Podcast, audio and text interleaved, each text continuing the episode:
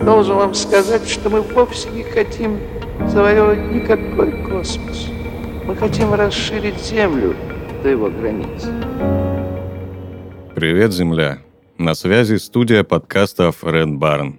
Это еженедельные новости науки и космоса.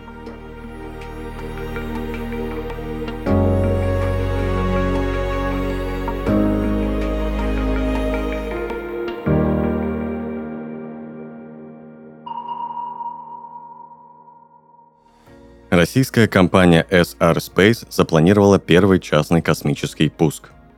Российская частная космическая компания SR Space, бывшая Success Rockets, совместно с IT-холдингом T1 планирует выполнить запуск суборбитальной ракеты в конце 2023 года. В рамках запуска планируется преодолеть линию Кармана, которая условно принимается в качестве границы между атмосферой Земли и космосом, и запустить на высоту более 100 километров передатчик сигнала – Достигнув конечной точки назначения, передатчик отправит на Землю сигнал, который будет принят беспилотниками, созданными SR Space. Длина ракеты составит чуть больше 5 метров, диаметр 450 сантиметров, масса 253 килограмма. По словам генерального директора SR Space Олега Мансурова, в последнее время компании пришлось ускориться и трансформировать свой бизнес, поэтому переход к коммерческим пускам состоится на год раньше, чем планировалось. Это связано с быстро растущим спросом на вывод космических аппаратов в космос. Соответствующее соглашение о разработке ракеты-носителя и его запуске было подписано в рамках Петербургского международного экономического форума. 23 декабря 2021 года SR Space также провела в Астраханской области первый суборбитальный пуск ракеты «Небо-25». Ракета пролетела расстояние более 18 километров и достигла высоты 7 километров.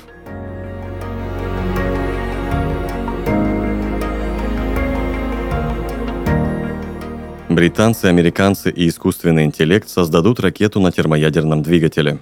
Британская компания Pulsar Fusion, которая занимается разработками в области экологически чистых космических двигателей, заключила партнерство с американской Princeton Satellite Systems. В рамках соглашения они создадут проект ракеты, использующей энергию термоядерного синтеза. Компании проведут машинное обучение искусственного интеллекта для изучения данных термоядерного реактора с обратной конфигурацией поля – Цель – выяснить, как поведет себя плазма ядерного синтеза при выходе из ракетного двигателя, выбрасывающего выхлопные частицы со скоростью сотни километров в секунду. По результатам исследований ученые хотят создать реактивный двигатель, разгоняющий ракету до 250 км в секунду. Если все пройдет успешно, у человечества появится возможность добираться до Марса за 30 дней, а до Сатурна за 2 года.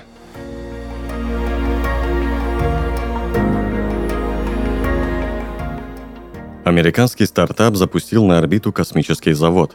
Американская компания Варда объявила о запуске первого космического завода. Он представляет собой небольшой аппарат диаметром всего около 70 сантиметров.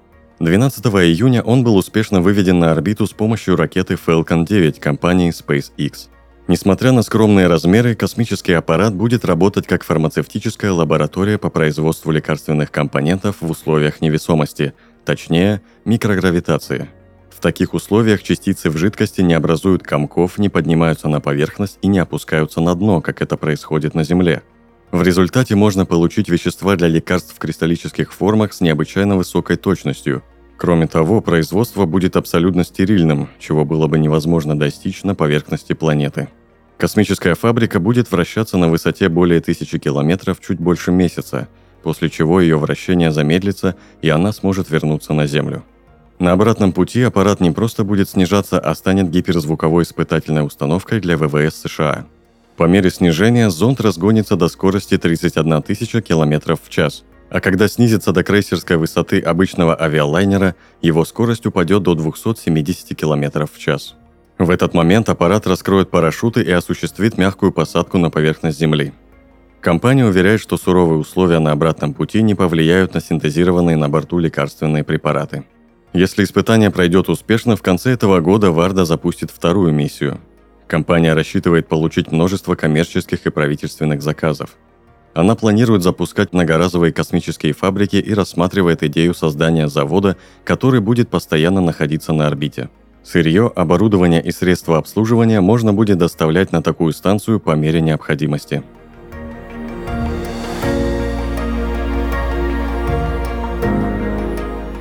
Астрономы обнаружили превращающийся в алмаз белый карлик. Международная группа астрономов под руководством ученых из Университета Южного Квинсленда в Австралии обнаружила необычный белый карлик. Он находится на начальной стадии кристаллизации в алмазное тело. Белые карлики – это остатки звезд главной последовательности. Они образуются после стадии красного гиганта, когда внешние слои звезды выбрасываются и оставляют после себя плотное небесное тело из металлического кислорода и углерода. Ядро в таком случае может стать гигантским алмазом, а сама звезда быть очень тусклой. По подсчетам на это преображение должно уйти порядка квадриллиона лет. Поскольку возраст Вселенной насчитывает всего лишь 13 миллиардов 800 миллионов лет, алмазные звезды еще не сформировались, однако некоторые карлики уже начали процесс преображения. Возраст найденного белого карлика, рассчитанный с помощью различных методов, оценивается примерно в 7 миллиардов лет, тогда как модели охлаждения указывают на 4 миллиарда 200 миллионов лет. Разница объясняется тем, что разделение фаз неона-22 в ядре, происходящее из-за кристаллизации, может вызывать задержку остывания белых карликов.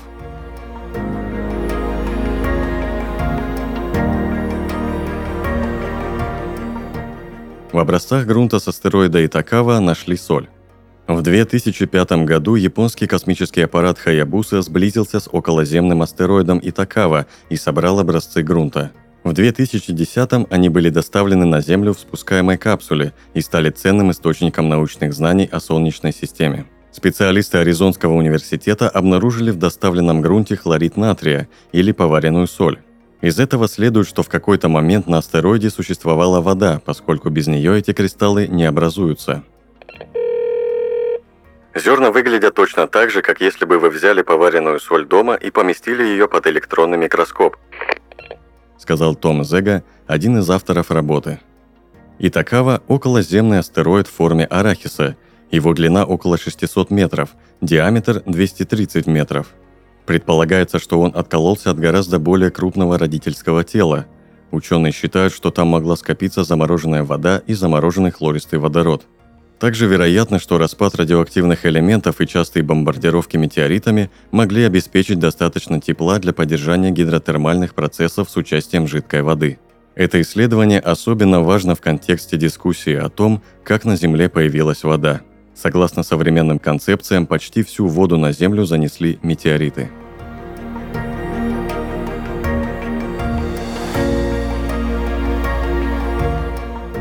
Ученые нашли старое, сверхслабое и бедное звездное скопление. Международная команда астрономов сообщила об открытии нового звездного скопления в рамках исследования DECAM Local Volume Exploration или DELVI. Обнаруженное скопление, получившее обозначение DELVI-6, является сверхслабым и бедным металлами, а его возраст составляет 9 миллиардов 800 миллионов лет. Звездные скопления – это большие гравитационно связанные группы звезд – для ученых они являются важными лабораториями, где можно исследовать эволюцию звезд. Подсчитано, что Млечный Путь может содержать около 100 тысяч звездных скоплений. Делви-6 расположена в 260 тысячах световых лет от Земли, в 65 тысячах световых лет от центра Малого Магелланового облака и примерно в 114 тысячах световых лет от центра Большого Магелланового облака. Однако, несмотря на относительную близость, Магеллановые облака связывают слабое гравитационное влияние на Делви-6, и нельзя подтвердить, что эта система связана с каким-либо из них. Астрономы отметили, что Делви-6 также может быть далеким звездным скоплением в голом Млечного Пути. Подводя итоги, авторы статьи подчеркнули, что перепись наблюдений сверхслабых систем все еще не завершена. Учитывая постоянное открытие подобных систем сверхслабых звездных скоплений вблизи Магеллановых облаков – мы предполагаем, что более обширная популяция старых, бедных металлами сверхслабых звездных скоплений может существовать вокруг Большого и Малого Магеллановых облаков и, возможно, даже других галактик с малой массой в местной группе.